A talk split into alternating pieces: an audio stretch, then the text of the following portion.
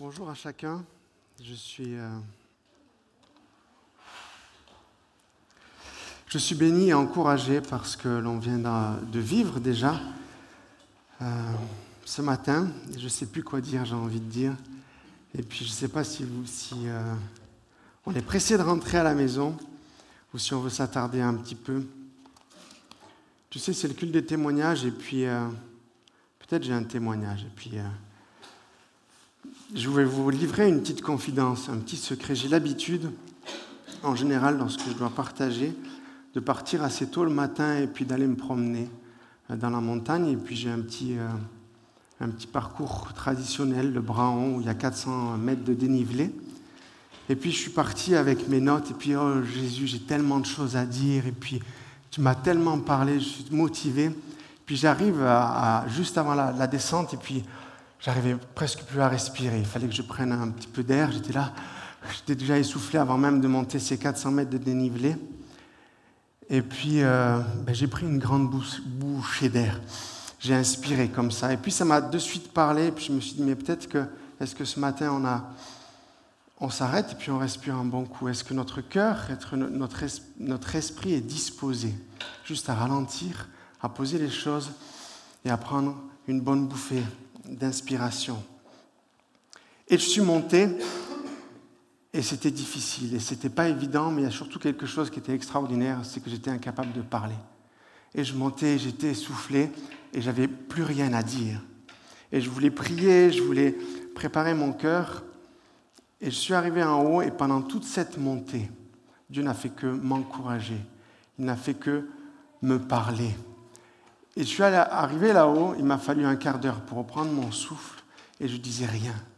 Et j'étais incapable de parler de quoi que ce soit. Et Dieu me dit, je viens de découvrir quelque chose d'extraordinaire. Au, moment où je montais, j'étais dans l'action, et puis j'avais tellement de choses à dire, finalement, je pouvais absolument rien dire, et j'avais juste une chose à faire, c'est écouter, et c'est recevoir. Et euh, ça m'encourage tellement euh, ce que vous avez partagé et puis vos témoignages parce que quelque part c'est c'est dans l'action qu'on découvre la parole de Dieu, qu'on découvre le cœur de Dieu et des fois il faut se taire. Des fois il faut juste recevoir et n'avoir rien à dire pour voir la grandeur et la magnificence de Dieu. Et c'était pour moi une grande leçon. Alors je ne sais pas si je dois dire quelque chose ou pas, c'est ça la question. Mais j'ai appris une chose, c'est que c'est en me taisant et en écoutant Dieu que Dieu agit en moi, et que Dieu fait des choses extraordinaires et qu'il me parle. Au commencement était la parole et la parole était avec Dieu et la parole était Dieu. Elle était au commencement avec Dieu. Toute chose a été faite par elle et rien de ce qui n'a été fait n'a été fait sans elle. Jean chapitre 1. Alors on s'accorde un peu de temps à découvrir qu'est-ce que c'est que la parole de Dieu. Je suis motivé de, commencer cette nouvelle, euh, cette nouvelle série euh, avec toi, avec nous tous ensemble, sur le fait que Dieu parle. Et je l'ai dit, hein, la première des choses, c'est pas moi qui parle, c'est Dieu qui parle. Et au-delà de tout ça, dans cette série, c'est pas la question qu'est-ce que moi je sais que Dieu dit, mais c'est Dieu qui dit, qui parle. Et c'est sa parole, c'est ce livre qui prouve et qui dit que c'est Dieu qui parle. C'est pas moi, c'est pas ce que je pense, c'est pas ce que je ressens, c'est Dieu qui parle. Et Jean chapitre 1, verset 1, c'est le début de l'histoire du Nouveau Testament, selon euh, le disciple Jean. Et moi, j'aime énormément me replonger dans les débuts de l'histoire en Genèse chapitre 1. Et à proprement dit, Genèse chapitre 1 jusqu'au verset 6, c'est vraiment des livres extraordinaires. Mais tu sais ce qui est écrit? La Bible dit Dieu dit. Genèse chapitre 1. il va le dire probablement cinq, six fois. Dieu dit et il se passe quelque chose. Dieu dit que la lumière soit et la lumière fut. La première des choses, c'est que lorsque Dieu parle, il se passe quelque chose. Il y a une action.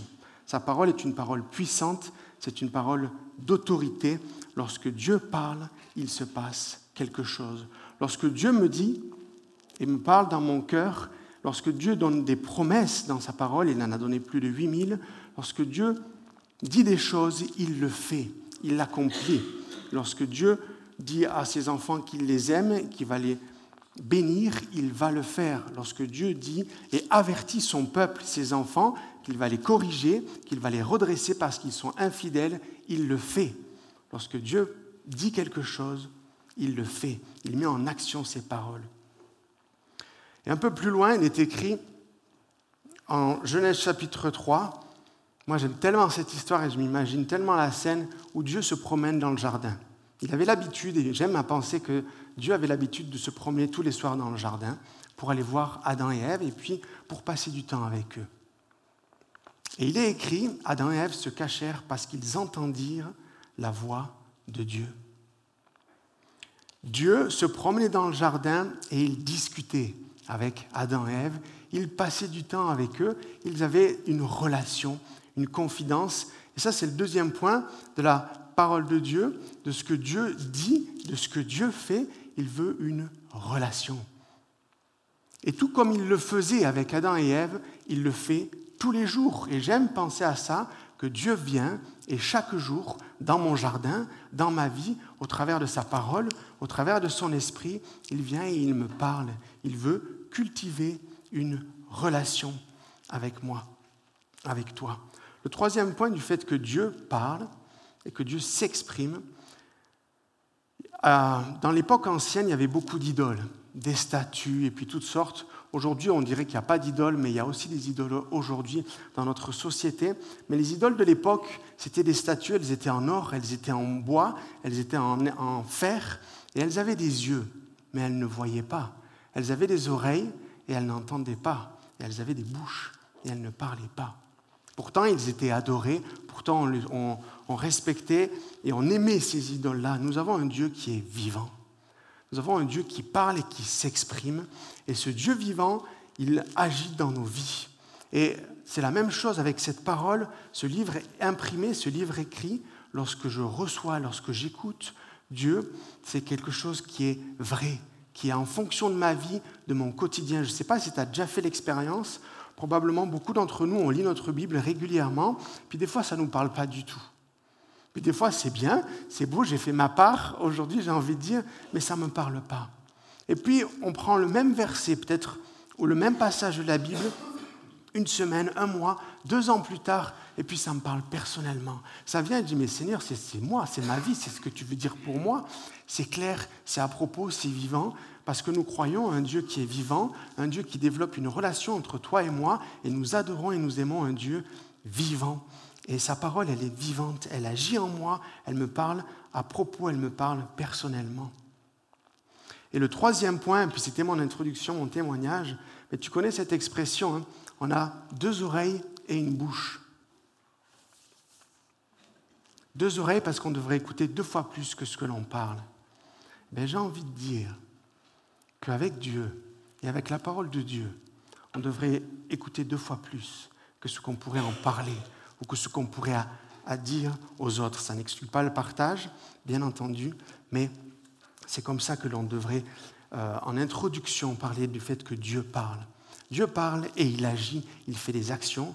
Dieu parle parce qu'il veut une relation avec toi et moi. Dieu parle et c'est quelque chose de vivant parce que nous adorons un Dieu vivant et cette parole, elle vit, elle est vivante, c'est un livre qui est inspiré. Et ensuite, on devrait développer plutôt une écoute et un cœur humble, au lieu de tous nos grands, nos grands discours. Alors voilà, la parole de Dieu, c'est Dieu qui parle encore une fois, et Dieu va se plaire à justifier, à valoriser, à créditer sa parole. Comme je l'ai dit, c'est pas moi qui dis ce que je pense de la Bible, mais c'est Dieu qui parle. Et il y a tellement d'images, tellement euh, de, passages dans la Bible qui témoignent que c'est un livre inspiré, que c'est le livre de Dieu, qu'il en est l'auteur, que je ne peux pas parler de tout ça ce matin. Et puis ce n'est pas l'école biblique ni une faculté de théologie pour vous expliquer euh, le fait que Dieu parle au travers de sa parole. Mais en quelques chiffres, c'est un livre extraordinaire. La parole de Dieu, vous, le savez, c'est 66 livres, c'est plus de 500 traductions de l'Ancien Testament, c'est plus de 1300 langues traduites. C'est un livre merveilleux un livre extraordinaire. Les chiffres sont innombrables, et puis je vais y passer très vite, mais c'est surtout un livre qui a été écrit par 40 auteurs, sur 60 générations, sur une période de 1600 ans d'existence. Oui, 40 auteurs qui ne se connaissaient pas, qui n'étaient pas de la même culture, qui n'ont pas grandi ensemble sur 60 générations, mais pourtant ils ont été conduits pour constituer un livre, un livre qui est inspiré, un livre qui vient de Dieu et qui se tient du début à la fin. C'est le livre le plus vendu au monde, plus de 20 millions par an. Et vous savez que la moitié des prophéties qui ont été écrites par les prophètes dans l'Ancien Testament et dans le Nouveau Testament ont été déjà réalisées, et pas moins de 600 événements sur 735, 737 pardon, événements prédits se sont déjà réalisés. On entend hein, ces catastrophes naturelles en ce moment, ce que Dieu dit, ce que Dieu fait, il va le réaliser et il va le faire et il fait déjà. Il nous en reste à peu près une centaine d'événements et je vous garantis que le temps est proche. Il y a tellement d'images dans la Bible qui nous parlent de la parole de Dieu. Elle est une lumière, une lumière sur mon sentier. Elle est le pain de vie. Elle est une épée à double tranchant. Elle est comme un marteau qui fend le roc. Alors, comment avancer? Comment aller plus loin? Comme je l'ai dit, je ne peux pas parler de tous les versets de la Bible euh, qui parlent de la parole de Dieu. Dieu se plaît à manifester que c'est un Dieu qui a inspiré et qui a écrit ce livre. Alors j'ai choisi trois petits versets et un psaume pour vous parler de ça. Et le premier, ils ont parlé de la part de Dieu. Ce ne sont pas des auteurs, ces 40 qui ne se connaissaient pas, qui n'imaginaient même pas qu'ils constitueraient un livre saint, un livre sacré qui viendrait de Dieu, que ce serait le livre avec lequel nous vivons aujourd'hui et qui nous permet de connaître Dieu. Ils ont parlé de la part de Dieu, ils ont été inspirés. Ce n'est pas eux qui ont inventé ou qui ont raconté les idées, mais il est écrit, sachez avant tout qu'aucune prophétie de l'Écriture n'est une affaire d'interprétation personnelle.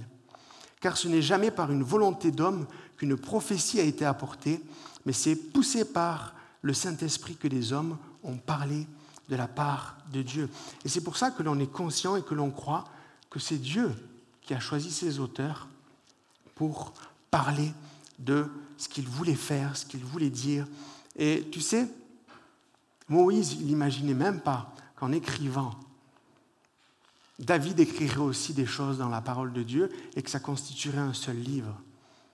Tout comme les prophètes n'imaginaient pas qu'il ferait partie de ce livre sacré, et tout comme Jésus et les disciples n'avaient jamais imaginé, on n'avait jamais soupçonné que ce livre-là, ils le liraient. Et vous savez, Dieu crédite, Jésus crédite lui-même la parole de Dieu, car ils vont la citer.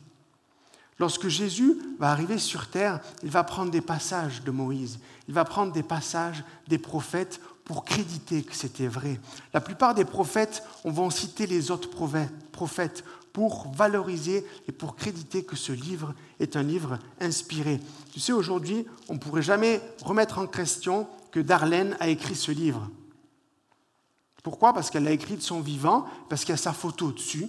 Et puis c'est comme ça qu'on a l'habitude de faire. En général, on marque son nom, ou on marque sa photo, ou alors que ce grand auteur de romans euh, de polar et de thriller a marqué son grand nom ici, Guillaume Musso, personne ne pourrait remettre en question que c'est lui qui a écrit ce livre.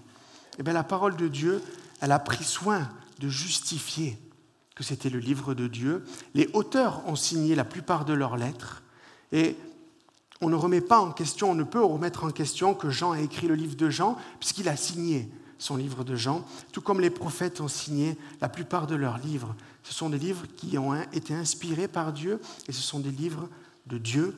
Et Dieu a constitué ce livre qui est absolument extraordinaire. Et tu sais, en 40 personnages qui venaient de, cultures différentes, je veux dire, c'était des bergers, c'était des rois, c'était des pêcheurs, c'était des soldats. Ils ont écrit un livre qui a tout son sens qui a un début et une fin. Et ce que Dieu dit au début, il ne l'a pas changé, il ne l'a pas modifié après, et il le dit exactement comme à la fin. Et Jésus est arrivé sur terre, il aurait pu être un érudit, il aurait pu être un sage, un docteur de la loi, et écrire finalement les quatre évangiles. Mais il a choisi des hommes comme toi et moi, en leur faisant confiance, en mettant son esprit sur eux pour écrire ce livre inspiré. Parce qu'il a choisi d'utiliser leur faiblesse, mais en même temps d'utiliser leur disponibilité. Et ils avaient plutôt des oreilles pour écouter, plus que des paroles pour s'exprimer. Le deuxième verset que j'ai choisi et qui me parle le plus, c'est Toute l'écriture est inspirée. Pas une petite partie de l'écriture. Tu sais, pas comme certains sages ou raisonnateurs ou psychologues disent que c'est la pensée, que c'est l'idée générale, que c'est le concept de la parole de Dieu. Non, c'est toute l'écriture qui a inspiré chaque mot. Dieu est l'auteur de chaque mot, chaque virgule, chaque point. Oui, on a rajouté des chapitres, oui, on a rajouté des pages, on a même rajouté des petits titres pour faciliter la lecture, mais c'est Dieu qui a inspiré ce livre-là et il a mis la main dessus. Et c'est toute l'écriture qui est inspirée. Et elle est utile, elle est nécessaire. Pourquoi? Pour nous enseigner, pour nous convaincre, pour nous corriger, pour nous instruire dans la justice.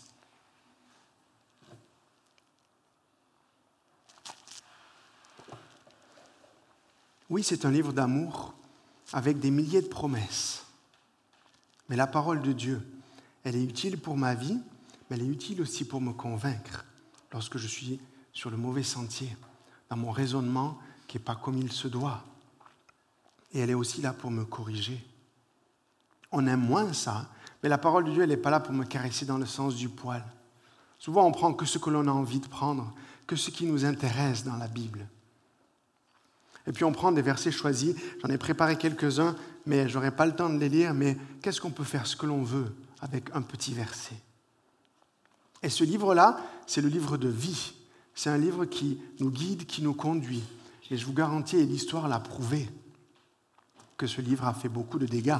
Pas ce livre-là, mais les hommes et les femmes qui l'ont utilisé et qui ont fait ce qu'ils ont envie de faire, juste avec un verset, juste avec une idée, un concept que j'interprète. C'est toute l'écriture.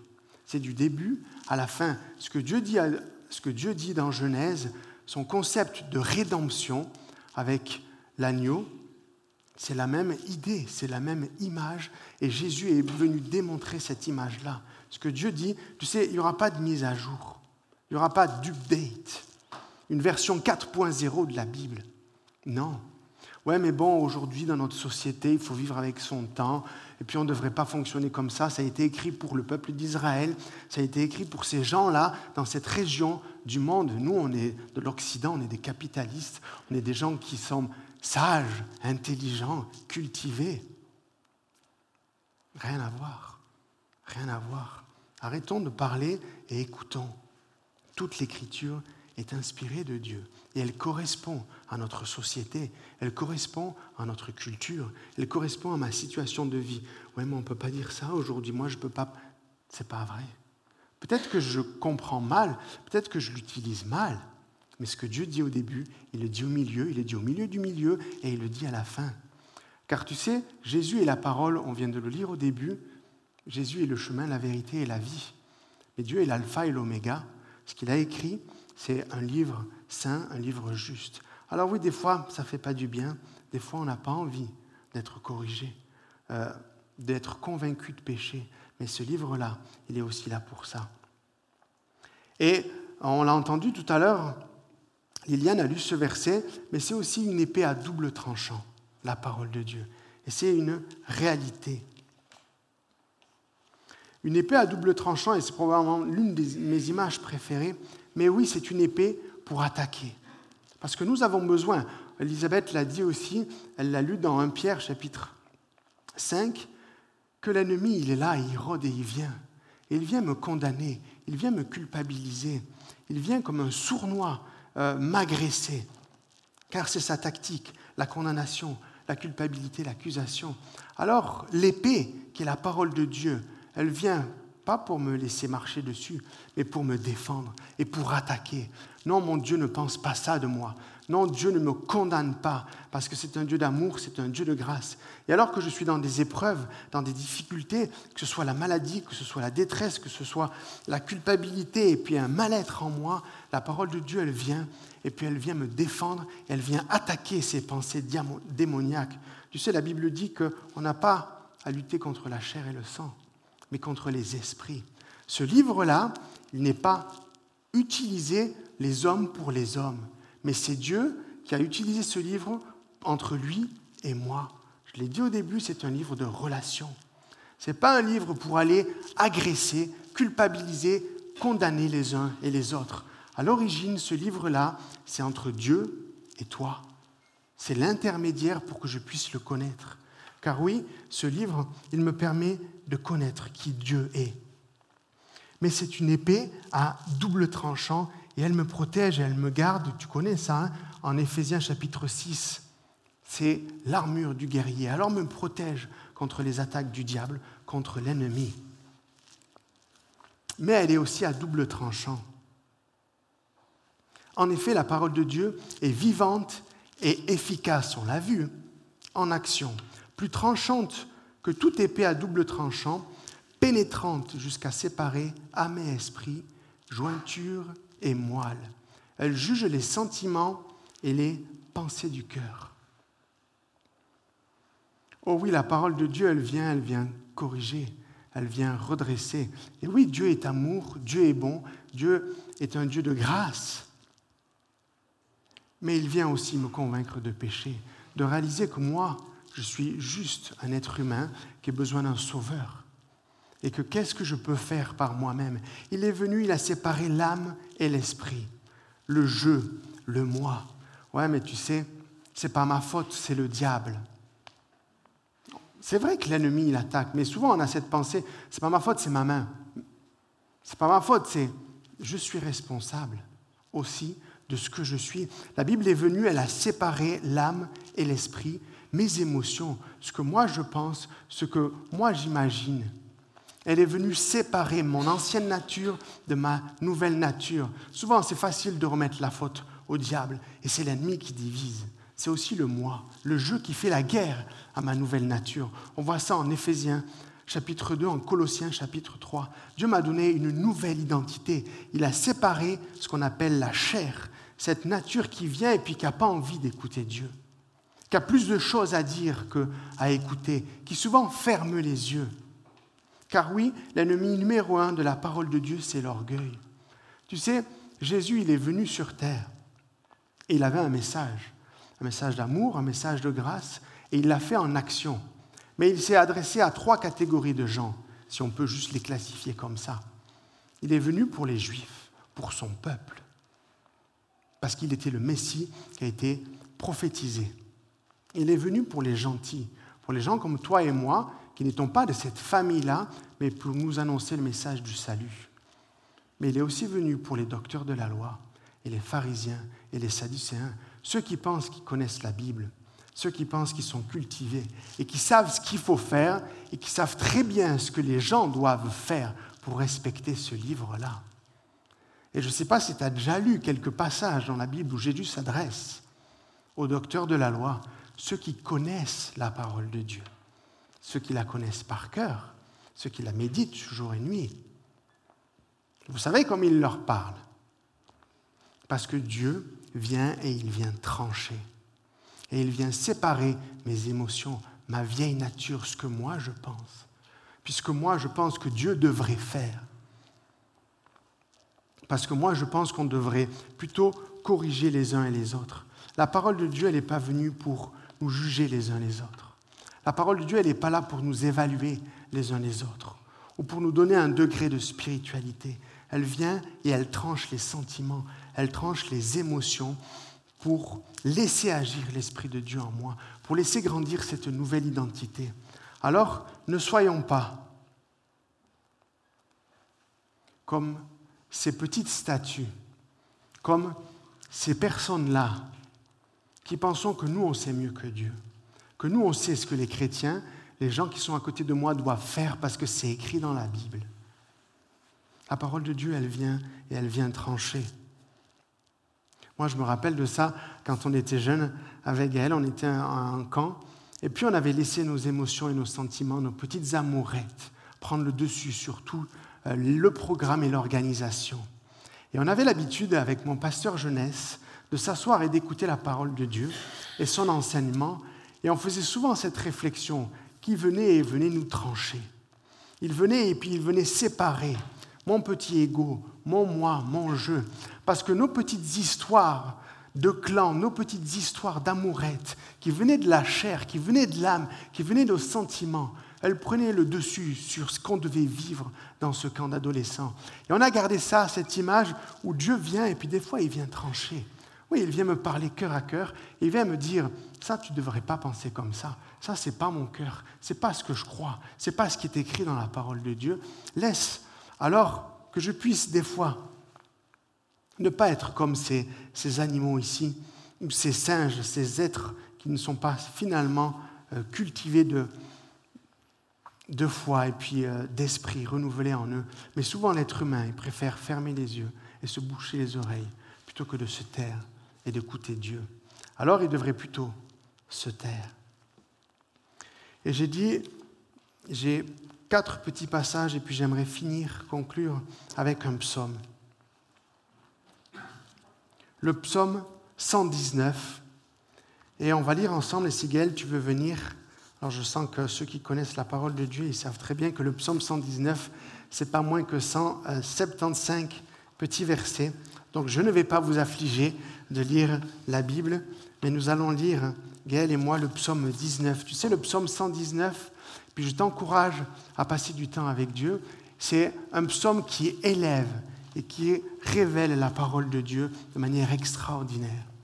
Le psaume 119, chaque verset est un chant et un chant qui révèle qu'est-ce que c'est que la parole de Dieu dans ma vie. Et le psaume 19, c'est son petit frère. C'est un petit cantique de 12 petits versets qui parlent de ça. Et puis j'avais à cœur de vous le lire en concluant et pour développer ce dernier point. Psaume 19, puis je vais vous l'afficher. Pour ceux qui ont leur Bible ou leur téléphone, il n'y a aucun souci. La Bible, ce n'est pas euh, le support. C'est un livre qui est inspiré. Dieu en est l'auteur. Alors je lis au chef des chœurs, psaume de David. Tu peux mettre le micro? Merci. Au chef des, corps, des chœurs, psaume de David, le ciel raconte la gloire de Dieu. Et l'étendue révèle l'œuvre de ses mains. Le jour en instruit un autre. La nuit en donne connaissance à une autre nuit. Ce n'est pas un langage, ce ne sont pas des paroles. On n'entend pas leur son. Cependant, leur voix parcourt toute la terre. Leurs discours vont jusqu'aux extrémités du monde, où il a dressé une tente pour le soleil. Et le soleil, pareil à un époux qui sort de sa chambre, s'élance dans la course avec la joie d'un héros.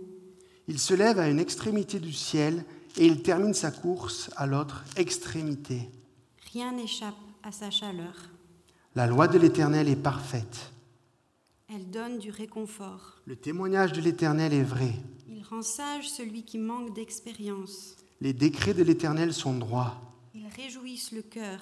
Les commandements de l'Éternel sont clairs. Ils éclairent la vue. La crainte de l'Éternel est pure. Elle subsiste toujours. Les jugements de l'Éternel sont vrais. Ils sont tous justes. Ils sont plus précieux que l'or que beaucoup d'orphins. Ils sont plus doux que le miel. Même le miel qui coule des rayons. Ton serviteur aussi est éclairé par eux. Pour celui qui les respecte, la récompense est grande.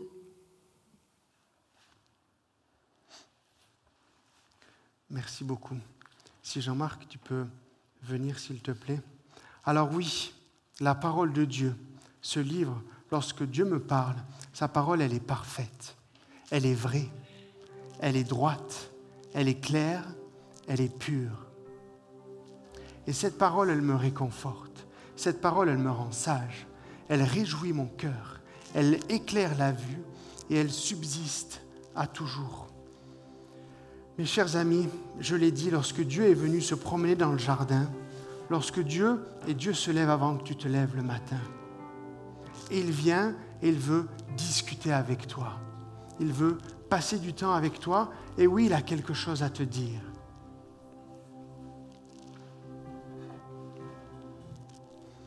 Et il veut développer une relation avec toi. Alors, qu'est-ce que je fais? Avec cette parole. Est-ce que je la chéris dans mon cœur? Est-ce que je l'aime? Tu sais, chaque matin, ou chaque jour que Dieu me donne, comment est-ce que je vis ma journée avec Dieu? Qu'est-ce que je fais? Comment est-ce que je considère cette parole? Est-ce que je la lis parce que j'ai l'habitude de la lire? Et puis je la connais et je sais ce que je pense Ou est-ce que je passe plus de temps à me taire et à écouter et à recevoir?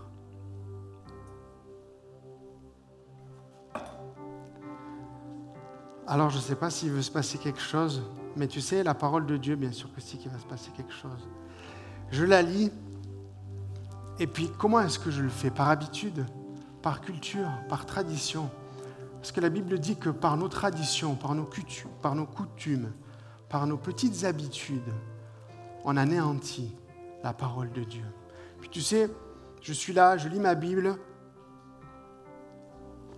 je bois et puis je m'en vais mais ça n'a pas trop de goût parce que j'ai plein de choses à faire. Et je suis parti dans mes activités, dans ma journée. Puis ne me faites pas croire qu'on ne pense pas. Toute la journée, on pense. Que je sois au travail, que je sois à l'école, que je sois dans la voiture, on réfléchit. On pense à ma vie, à mes prochaines vacances, à mes enfants, à ce qui se passe. Peut-être que j'ai peur, peut-être que je crains. Mais ça fonctionne toujours là-dedans.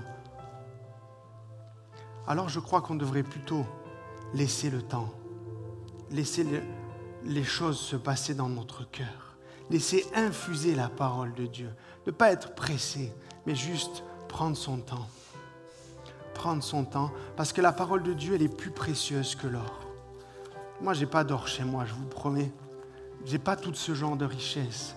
Mais qu'est-ce qui a plus de valeur que la parole de Dieu dans mon cœur? Ce que je pense, ce que je ressens, est-ce que c'est mon téléphone Est-ce que c'est ma voiture Est-ce que c'est mon nouvel ordinateur Est-ce que c'est mes prochaines vacances? Qu'est-ce qui a plus de place dans mon cœur, dans mes pensées, que la parole de Dieu Ce que Dieu veut, c'est une relation avec toi.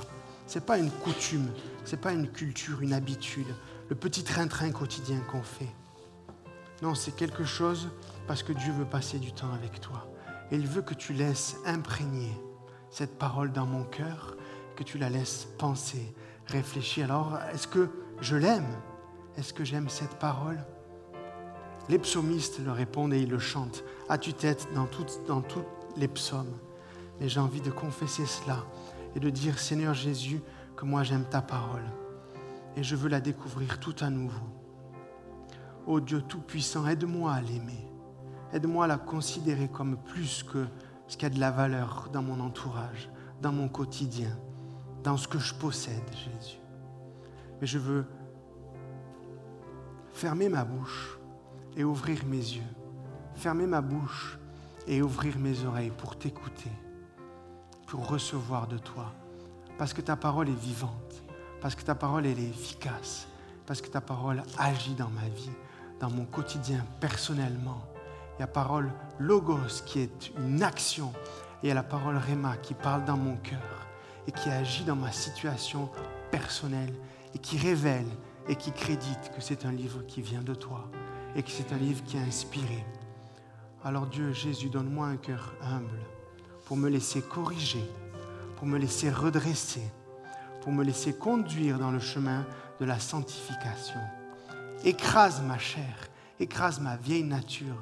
Ne la laisse pas prendre plus de place dans mes pensées. Ne la laisse pas prendre plus de place dans mon cœur mais que ce soit ta parole qui s'infuse dans mon âme, dans mon esprit, Jésus. Oh Jésus, je veux me taire et je vais écouter ta parole. Merci mon Dieu parce que ton seul désir, c'est d'avoir une relation avec moi. Et je veux aimer ta parole et je veux la chérir dans mon cœur. Amen. Merci.